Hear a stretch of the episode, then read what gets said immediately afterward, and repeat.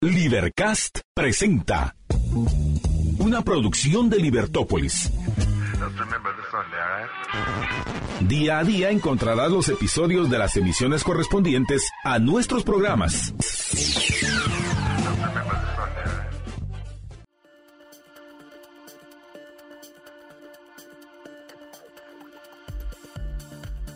Muy buenas tardes, estimados amigos. Bienvenidos a la emisión vespertina de Libertópolis. Es para Durán. Un gran gusto darle la bienvenida en la cabina a nuestro amigo Ramón Parellada. Ramón, buenas tardes. Buenas tardes, buenas tardes Marta de Holanda, buenas tardes a todos los radioescuchas y me da mucho gusto estar aquí nuevamente en esta Casa de la Libertad. Así es, me encanta, la radio de la libertad. La radio de la libertad.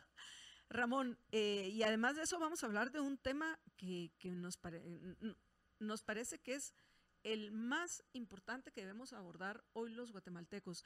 En particular ahora que nos encontramos en, en un proceso electoral donde quisiéramos escuchar y creer, además de eso, porque pienso que hay oportunidad de que escuchemos a los candidatos hablando de lo importante que es la economía, los ingresos de las personas, las remesas, la atracción de inversiones y muchas cosas más. Pero les podemos creer que a la hora de que lleguen al ejercicio del poder van a hacer lo que se debe de hacer.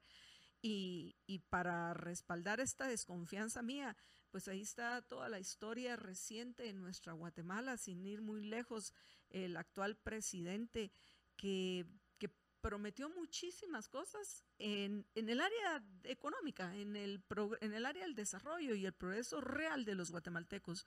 Sin embargo, vemos que lo que hacen es, uh, además de eso, en su último año, sacar a, a relucir, y, luego vamos a hablar de atracción de inversiones, de salarios, de remesas y otras cosas.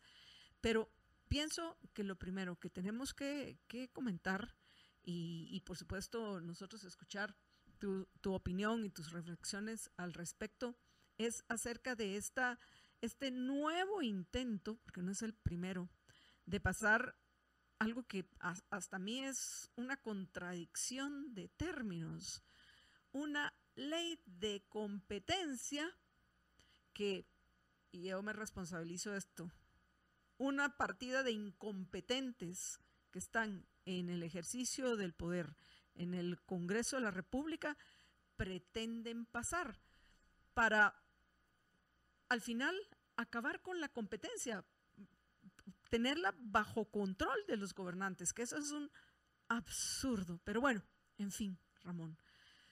¿Qué pensás y qué noticias has tenido acerca de esta legislación? ¿Va a ser similar a las anteriores que tal vez puedes recordarles a los oyentes por qué son realmente una ley anticompetencia? Y, y, y, y cuáles son los escenarios que ves de ante esta nueva amenaza de esta ley anticompetencia?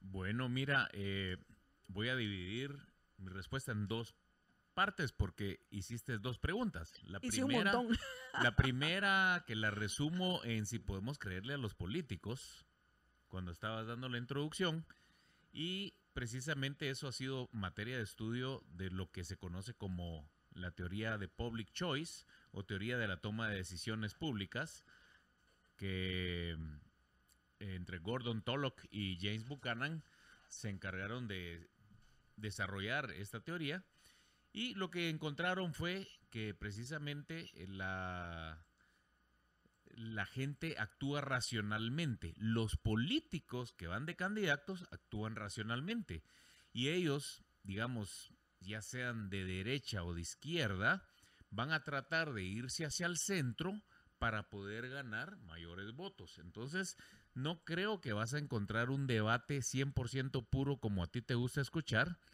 porque eso les pone un, en una esquinita de la curva normal de la población donde van a tener menos votos. Entonces, en la medida en que se acerquen más al centro, siendo de derecha, pues gana un poco de votos del centro y de la izquierda. Si, se, si es de izquierda, se va a tratar de acercar un poquito a la derecha diciendo algunas cosas que quieren escuchar los empresarios y, otra gente que crea riqueza para ganar esos votos también. Entonces, normalmente yo no le creo mucho a los políticos porque es como que están en campaña y están diciéndole qué es lo que quieren escuchar la mayoría de votantes. Quieren ganar votantes. Entonces, eh, al final ofrecen una cosa en campaña y tú ves que hacen otras, además de las limitaciones que hay por el propio anquilosismo que hay en el gobierno. El gobierno tiene ya una forma de trabajar que está manejado por muchos burócratas, entonces muchas cosas ya ni se pueden hacer o dejar de hacer. Eliminar leyes es algo fabuloso y a veces cuesta hacerlo, lo tiene que hacer eh, el Congreso, lo tendrían que hacer en conjunto con una mayoría calificada. Eh, por ejemplo, una ley que hemos peleado varias veces es la, de, la ley del ocaso, que, digamos que después de cinco años, si una ley, o diez años, pues, si una ley eh, está en vigor y no se refrenda, si no se vuelve a discutir y no se vuelve a aprobar, que se elimine. Entonces Guatemala, en vez de tener 90 mil leyes y regulaciones, podría tener 15 mil o 10 mil y ir, reduciéndolas en la medida en que el Congreso se concentre en irlas aprobando. Ese sería, digamos, o sea, el, el, tema de si creerle o no los políticos, pues pensemos que están en campaña y quieren ganar la mayoría de votantes a su favor, porque se gana con la mayoría de votos. Esa es la realidad. Mientras más votos tengan, más les favorece.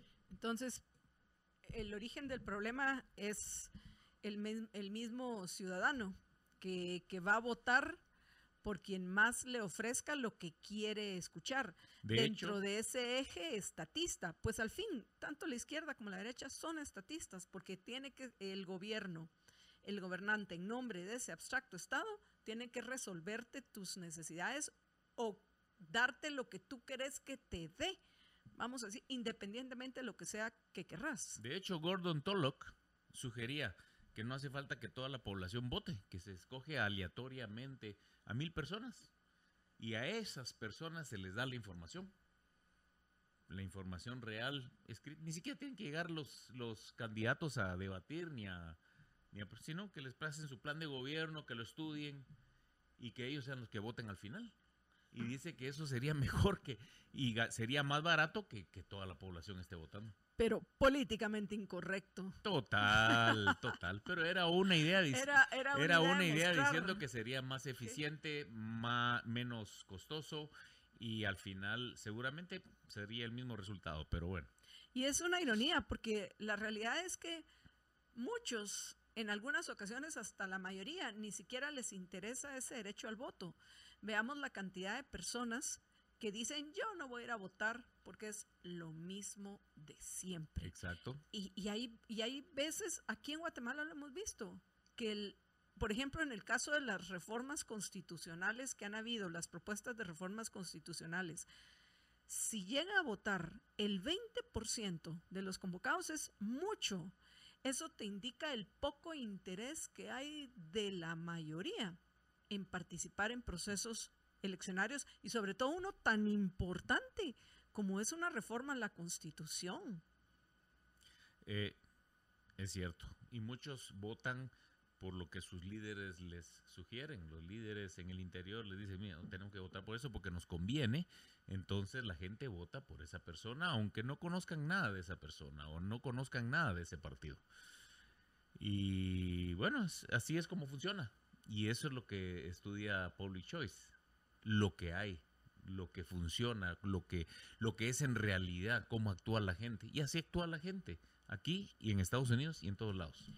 Básicamente que para poder ganar una elección tenés que ser deshonesto, tenés que ser mentiroso, tenés que falsear la realidad. Esa es la realidad, eso es lo que, Tienes lo que, que a la conclusión que se llega, porque si estoy, si estoy en la Marroquín, voy a hablar a favor de la eliminación de impuestos directos, a atraer capitales, a promover la producción, a um, eliminar leyes, etcétera. Si voy a tener una reunión con sindicalistas, voy a hablar de aumentar el salario mínimo, voy a, a hablar de, de, de, que hay que ponerle más impuestos a los ricos eh, porque los evaden. Y bueno, entonces eso es llegar al centro No, lo que es es llegar a mm, jalar la mayoría de votos para su interés. Entonces, ellos, yo me recuerdo algunos candidatos que antes de tirarse a candidatos yo ya conocía más o menos su tendencia. Y me sorprendía que iban a la Cámara de Industria y, y salían las personas diciendo, wow, vino a hablar de inversiones, de capital invertido, de protección al capital, de bajar impuestos. Y por otro lado le iba a hablar, ah, no, que vamos a reforzar... ah, Ese Eh, fue el pollo ronco, ¿te recordás que mm, creo no, que fue... No, no me creo- recuerdo quién, pero hay creo varios. Que fue, que fue hasta una reunión en el CES en la que participó Jorge y todos salieron impresionados de... Bueno, él tiene una forma de hablar increíble que convence a cualquier persona. Es muy agradable cuando habla. Es simpático y habla y cuenta chistes y tiene conocimiento y tiene conocimiento del ambiente a donde va a hablar. Él es una persona que es preparada en ese sentido. No digo nada de lo- todo lo demás, pero quiero decir, él se ha preparado muy bien para llegar a hablar con la gente y yo creo que es un una persona que sabe ganar un debate. Se pone a debatir con alguien como Vinicio Cerezo era experto, eh, Serrano era experto, eran fueron ganadores de debates cuando eran estudiantes, o sea, gente que tiene mucha labia, que tiene mucha forma de hablar correctamente, que saben, que han leído, se preparan para ir a discutir.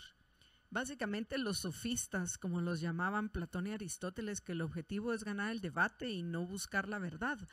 Entonces, dentro del contexto en el, en el que vivimos hoy, tenemos que buscar medios diferentes para realmente conocer qué es lo que pretenden hacer si llegan al ejercicio del poder. Porque al entrevistarlos y ponerlos a debatir, como bien lo decís y como bien lo explican eh, los, eh, los ponentes del Public Choice, van a decir aquello que al, al- a quienes los están escuchando, quienes lo están viendo, les conviene. Como la candidata que hoy anda hasta en TikTok haciendo bailes de moda, no voy a mencionar quién, o en pasos y pedales anda poniendo eh, Eso sí, no lo he visto. espacios, ah, te lo voy a enseñar, No sé quién es la espacios, candidata de eh, TikTok. Sandra Torres ah, espacios, está poniendo recipientes con comida y bebida para perros en las, en, eh, o sea, está tratando de hacerse agradable, sobre todo al, al votante guatemalteco y, y, y- y ves, o sea, si tú entras al TikTok de Sandra Torres, no te lo puedes imaginar las cosas que vas a encontrar ahí yo. pero, no, no ¿what? voy a... mm, De ella Pero- o de cualquiera no, de- no de- voy a perder mucho tiempo, Pero, pero... pero regreso otra vez al punto. Entonces, el, y, y- y así probablemente habrán otros que ya están utilizando todos estos medios para darse a conocer. El punto es que nos llevamos todo el primer segmento en esta, Ah, en esta, en esta pregunta. en la primera pero pregunta que hiciste, es pero que hiciste muchas sabes- preguntas, sí, pero yo las dividí en dos. Es que tú sabes, estos programas de los lunes vespertinos, yo los llamo el, el- el- el- para mí son los programas a fondo, porque me gusta entrar a fondo Eso, al- pues, a bueno. los temas. Y estamos entrando al fondo de los temas, que Es conocer que tú lo hiciste una realmente pregunta sí, bien, bien delicada, bien complicada. Y, si y les así es. podemos creer o no. Y tú ves a la gente y, y- y te caen bien algunos y qué bueno, qué bonito habla, qué nítido. Y, pero va a hablar en privado a un lugar y va a hablar en privado a otro y hablan cosas distintas que se contradicen entre sí cuando tú haces el análisis serio, pero es natural. Ellos tratan, si alguno ya se ha ubicado, si tú conoces la historia de ellos, ya se ha ubicado en algún espectro de la derecha o de la izquierda, van a tratar de ganar el centro, porque en el centro es donde más gente hay. Y a- al fin, para ir concluyendo y e ir al siguiente segmento, Sí, Ramón, a, a fin de cuentas tenemos que entender que para realmente conocer a los candidatos, por supuesto hay que entrevistarlos, pero la realidad, y ahí es donde está el valor que aportamos en nuestros programas, para realmente conocer qué se puede esperar de fulanito o sutanita si llegan al ejercicio del poder. Hay que tener un, un contexto de análisis más eh, amplio que solo escuchar a los candidatos, porque voy a coincidir con todo lo, lo dicho por nuestro amigo Ramón Parellada. Le van a decir los candidatos lo que usted quiere escuchar. Lo que usted y cada uno, dependiendo de sus necesidades, sus emociones, sus eh, deseos, eso es lo que le van a decir para que voten por ellos. Pero vamos a una breve pausa, apreciables amigos, y regresamos con ustedes en unos minutos. Quédense con nosotros.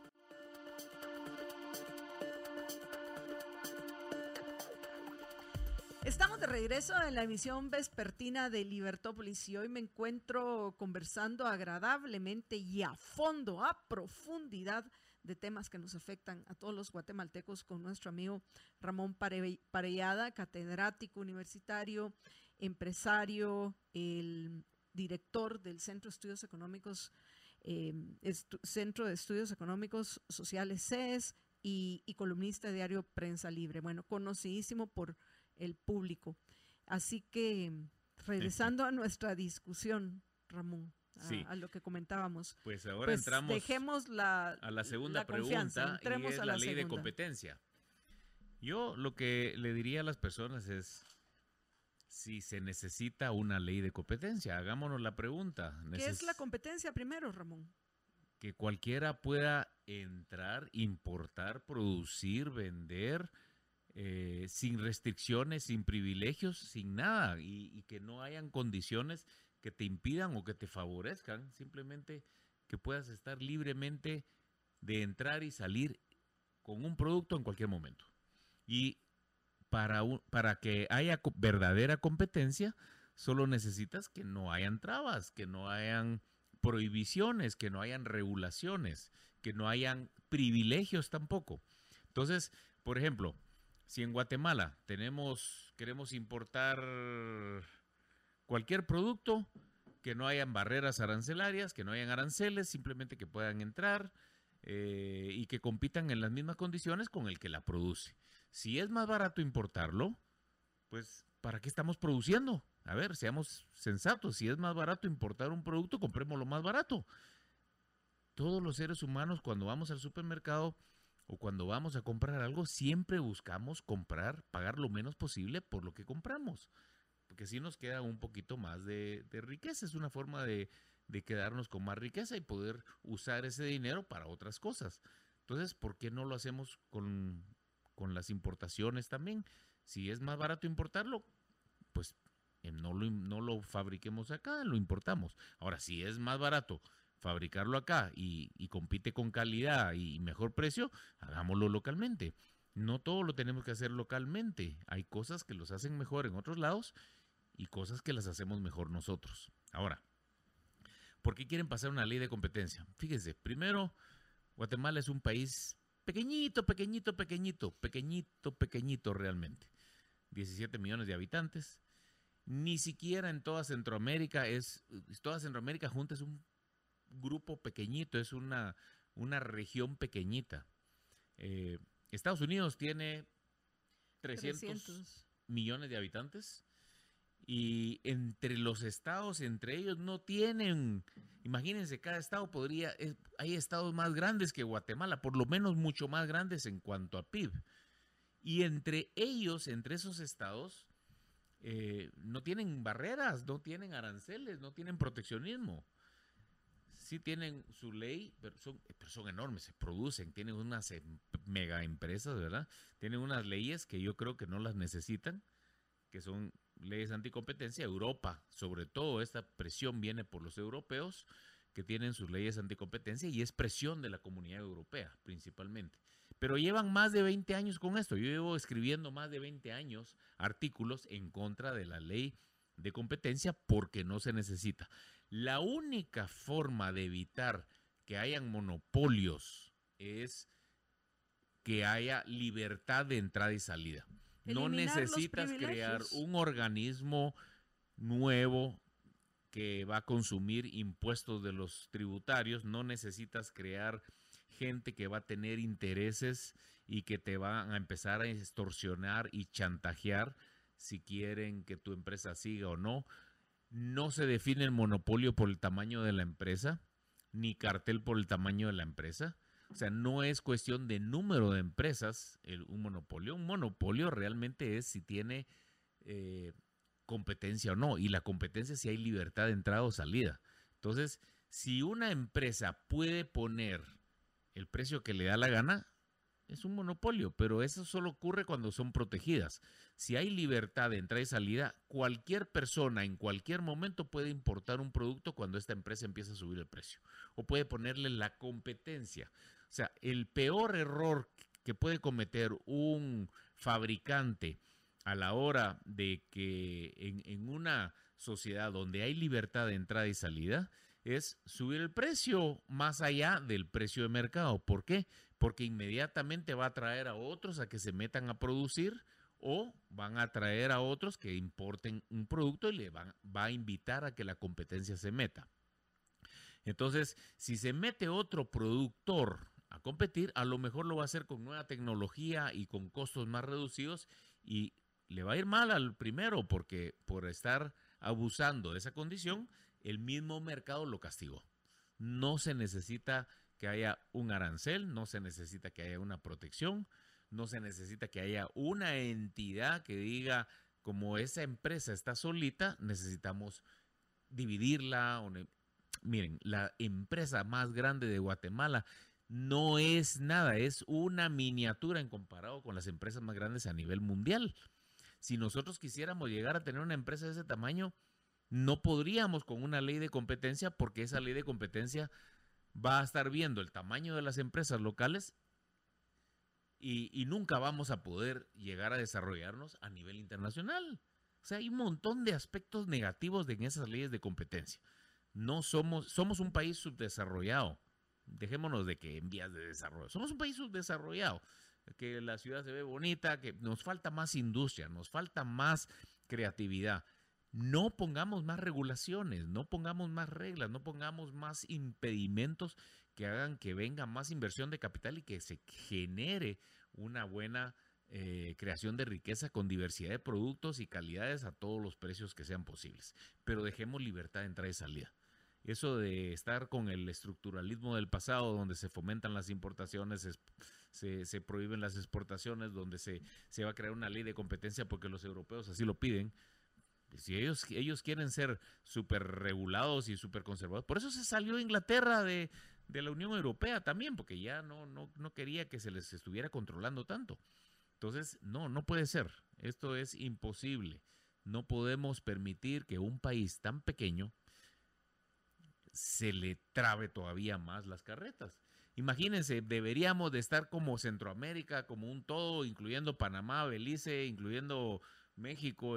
Deberíamos abrir todas nuestras fronteras para poder estar trabajando y tener empresas de verdad grandes que generen creación de riqueza y que generen oportunidades para que mejore el nivel de vida de todas las personas. Pero con estas leyes cada vez lo veo más lejos, cada vez lo veo más apretado, cada vez veo que el país va a seguir en la misma tendencia de siempre, creciendo eh, a una tasa mediocre del 3% anual con lo cual nunca vamos a salir de pobres.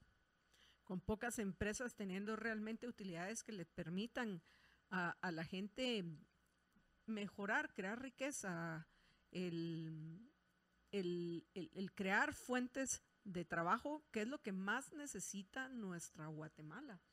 Y, fuentes de trabajo productivas. Fuentes de trabajo productiva, creadoras de riqueza, no empleos en el Estado eh, leas en el gobierno, no. Fuentes de trabajo productivo y para eso se necesita atraer inversiones.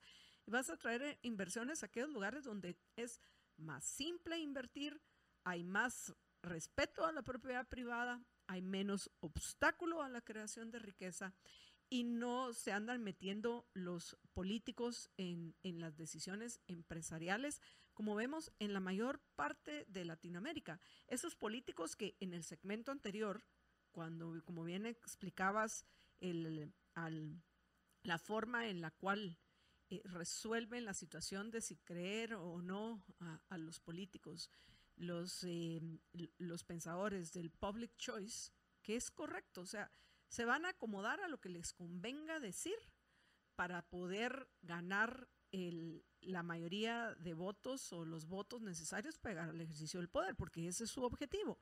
Entonces, personas en las cuales no podemos confiar ni siquiera en el momento en el cual están en el proceso de elección.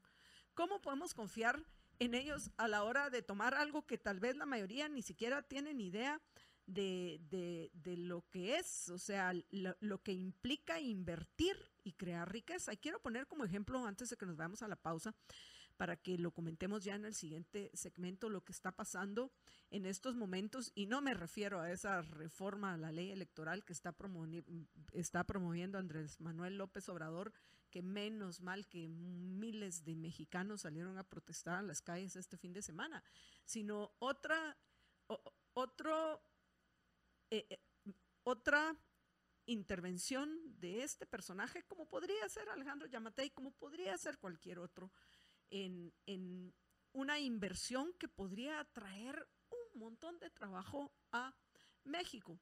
Pues bueno, en su famosa conferencia de hoy, de todos los días esas con las que duerme a los mexicanos López Obrador, eh, comentó que hoy iba a sostener una llamada con el, uno de los hombres más ricos del mundo, un self-made man controversial, vamos a decir, como es Elon Musk el CEO de Tesla, porque resulta que se le ocurrió a Musk que quería instalar una planta de producción de, los vehículos eléctricos, precisamente, el que son los vehículos que produce Tesla, en el, en el estado norteño de Nuevo León, en México. Entonces, y para eso hasta ya visitó en octubre Nuevo León, para conocer la situación, habló con el gobernador, del, Estado, con, otros representantes que parece que no son del partido de Morena, del presidente eh, Andrés Manuel López Obrador. Y en esa ocasión López Obrador dijo, ¿cómo es posible? Dijo que él no le iba a otorgar el permiso a Elon Musk para poner eh, una fábrica en Nuevo León por la falta de agua en el estado, que parece que han tenido alguna, eh, algún tipo de, una crisis hídrica. Entonces, como le dicen, de agua, que eso se debería solucionar, no es el tema hoy el agua, pero se podría solucionar de otra forma. Entonces, ¿cómo es por eso posible, Ramón? Vamos a la pausa, pero una vez planteo la pregunta. Ese, nosotros que creíamos ya que el Asian Regime, el antiguo régimen, el de los emperadores, el de los reyes había quedado atrás, resulta que hoy te tiene que dar permiso el presidente de un país para invertir, para crear riqueza, para crear, y comprobado, crear fuentes de trabajo productivas, porque ¿en qué momento han adquirido toda esa e, ese poder? Pero bueno, nosotros para, poder seguir transmitiendo Libertópolis. Apreciables amigos, tenemos que ir a la pausa a agradecerle a nuestros patrocinadores. Regresamos en unos minutos. Quédense con nosotros.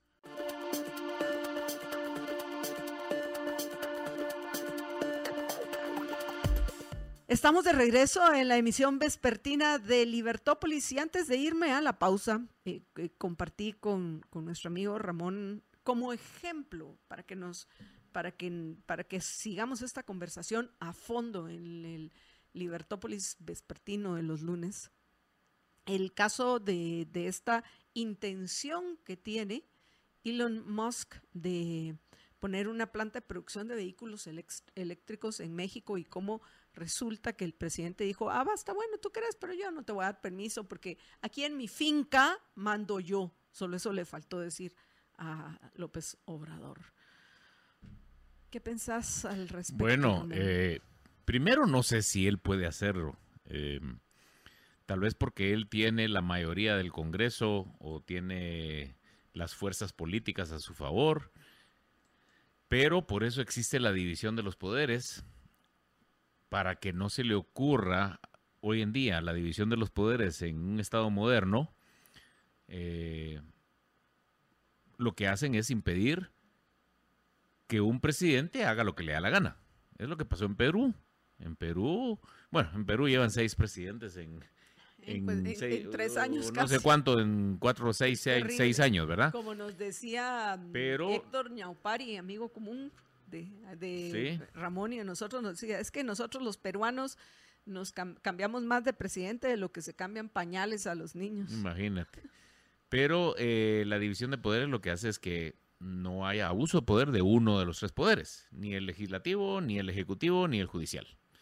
Entonces, es una forma de evitar que se vaya a un lado o a otro, que se destruyan ciertas cosas, ciertos principios que normalmente son republicanos y que debería de ser un Estado de Derecho donde todos son iguales ante la ley y que le permita tener garantizada la vida, la propiedad y la libertad de las personas.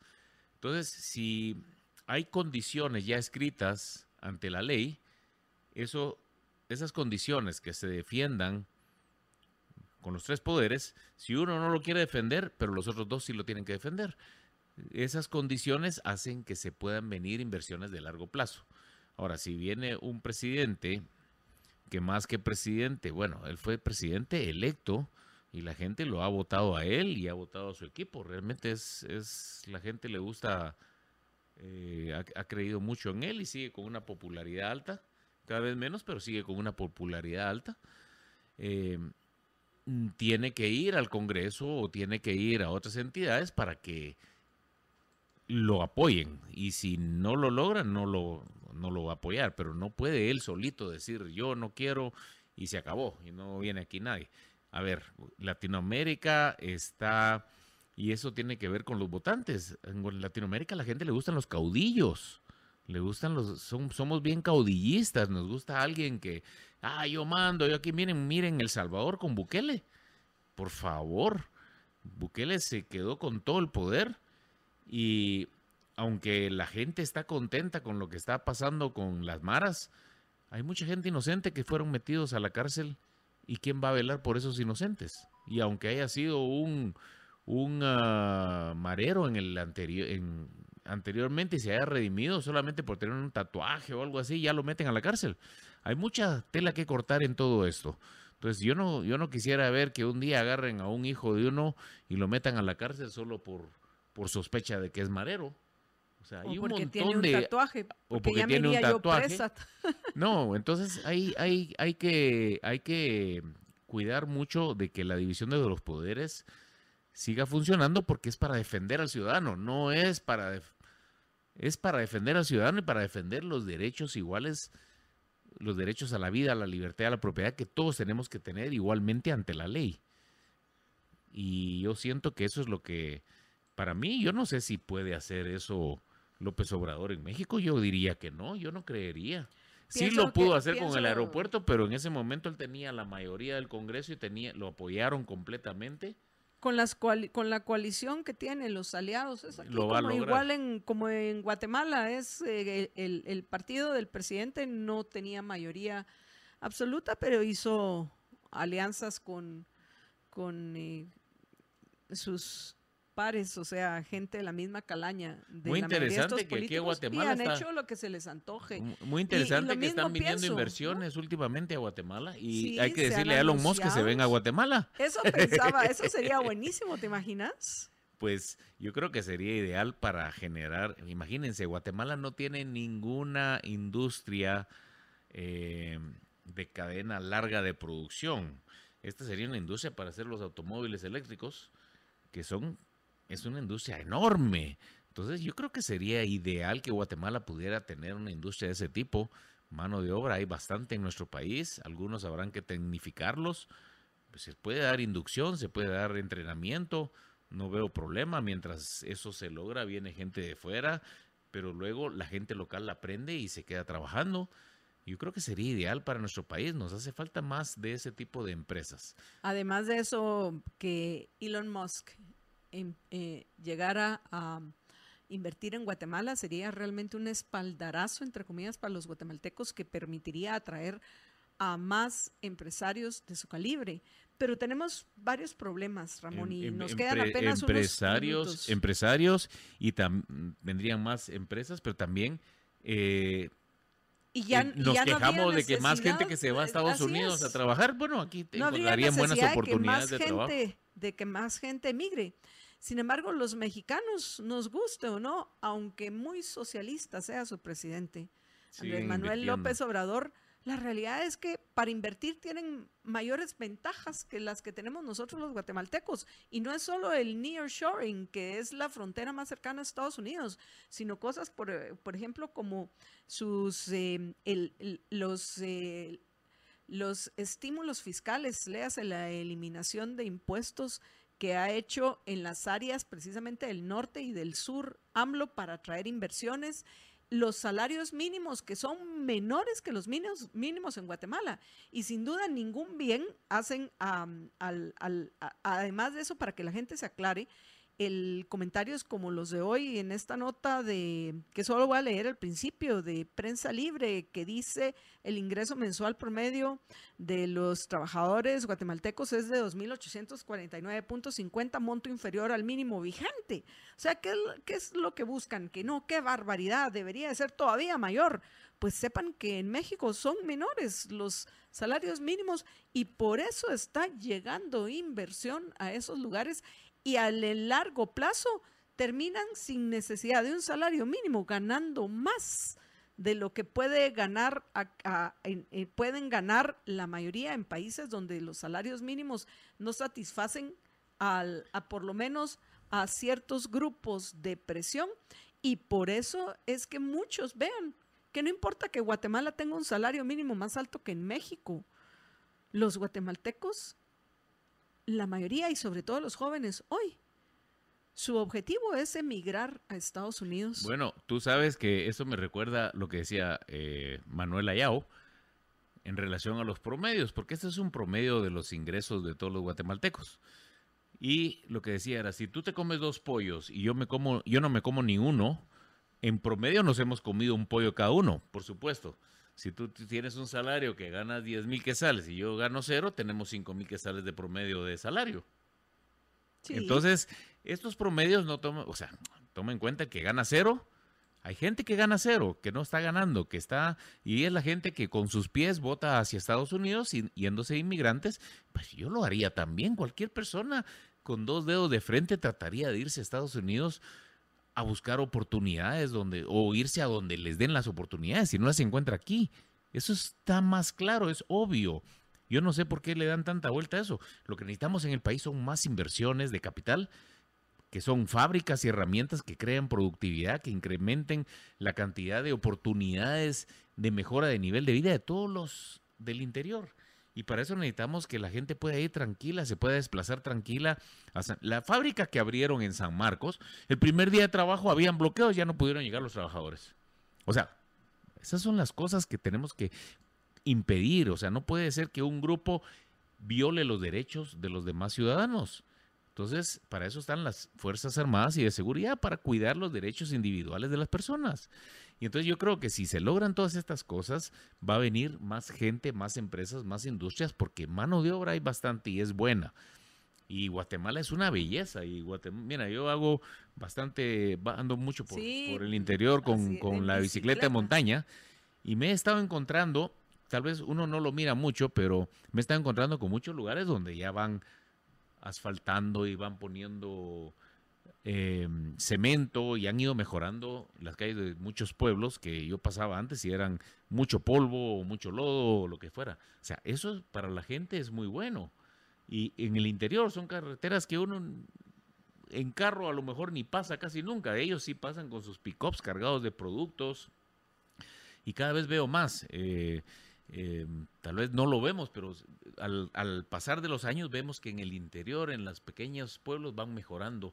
Y muchas casas van mejorando, van mejorando con las remesas que les llegan, que van mejorando la calidad de las casas. Y yo siento que el nivel de vida va mejorando porque para mí esto de los inmigrantes que están en Estados Unidos es como una gran fábrica que hay allá y que van a trabajar y que mandan su dinero. No, no es otra cosa que eso. La ironía es que imagínate si mandan lo que puedan mandar. Lo que pueden mandar. ¿Te imaginas la contribución a la creación de riqueza que están haciendo en Estados Unidos que se podría estar haciendo en Guatemala? están creando riqueza enormemente. Y, están creando riqueza para ellos y para los demás. Y para sus seres todos, queridos. Todos se benefician de eso, sí. Y lo podrían estar haciendo aquí en, aquí en Guatemala si las condiciones fueran diferentes. Pero... Y otra cosa con los salarios es el 70% de la población económicamente activa no está en el IX. Muchas veces utilizan el IX para ver si están pagando el salario mínimo y si están legalmente. O sea, esa gente que sí trabaja no tiene salario ni de 2.800. Un estudio de la vez pasada parece que si llegan a 1.500 que sales al, al mes es mucho. Por eso es que en, eh, hubo un gobierno donde se propuso los salarios diferenciados. Lo ideal es no tener salario mínimo, pero los salarios diferenciados era precisamente para que no estuvieran por encima del salario de mercado. O sea, hay que reconocer, el salario de mercado es, es una cosa y no puedes estar por encima del salario de mercado porque no cualquier empresa lo puede hacer. Pero si se pone el salario de mercado, vienen las empresas que lo pueden pagar. Y así, en la medida en que vienen más y más empresas, se va eh, ocupando la mano de obra y después tiende a subir los salarios, pero tienden a subir todos los salarios. Esa es la realidad. Y terminamos casi donde comenzamos, en que la única forma de que va a, subir los ingresos reales, que es los que nos deben de preocupar de las personas, de los guatemaltecos, es eh, dejando que haya competencia, dejando que haya inversión y no interviniéndolo. Totalmente de acuerdo. ¿Tu reflexión final antes de que nos despidamos? ¿O algo más que querrás compartir con los oyentes antes de No, bueno, pues eh, yo creo que hay que exigir al gobierno que no siga impidiendo con más leyes, que no siga regulando, más bien tenemos que eliminar leyes, eliminar regulaciones y que venga más inversión y más capital, ¿verdad? Y eso sí, las pocas leyes que tengamos que nos permitan controlar y mantener el orden, nada más. Ramón, gracias por acompañarnos eh, nuevamente y antes de despedirme les quiero recordar algo muy importante que nos piden nuestros amigos de Banco Industrial que les recordemos y es que ellos se preocupan por nuestro bienestar y por eso quieren que escuchemos el siguiente consejo de seguridad que en páginas de dudosa procedencia, tengan cuidado, páginas de dudosa procedencia están suplantando a Banco Industrial. Para ingresar a Vía en línea web, escribe la dirección https dos puntos diagonal diagonal eh, www.bienlinea.bi.com.gt. No ingreses desde ningún otro enlace, repito, no ingresen desde ningún otro enlace, no caigan en engaños. Banco Industrial, juntos, siempre hacia adelante. Y bueno amigos, eh, nos despedimos, Ramón y yo, pero dejamos eh, responsable en los micrófonos de Libertópolis Negocios a María Dolores Arias. Ramón, hasta la próxima. Hasta la próxima, Marta Yolanda, y a los radioescuchas, eh, hasta la próxima. Cuídense muchísimo, que una sola vida tienen, sean felices, muy, pero muy felices.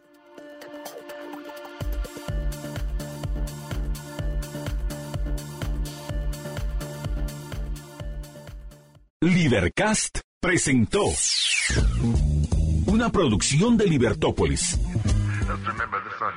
Recuerda suscribirte y dejarnos cinco estrellas para que continuemos trabajando en producir más podcasts de tu interés. Libertópolis.